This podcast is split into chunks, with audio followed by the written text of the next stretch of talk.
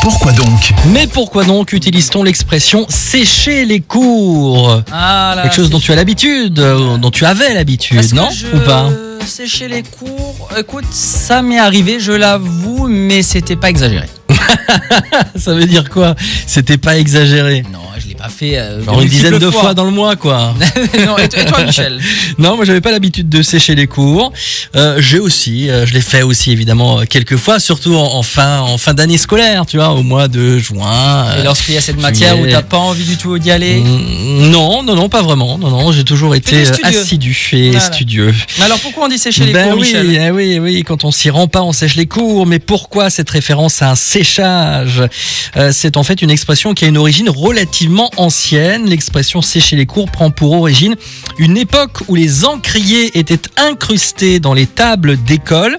Quand l'élève n'était pas en cours, alors qu'il aurait dû l'être, l'encre à sa table n'était donc pas utilisée. De ce fait, cette même encre se mettait à Sécher sécher. Voilà pourquoi on dit que l'on sèche les cours.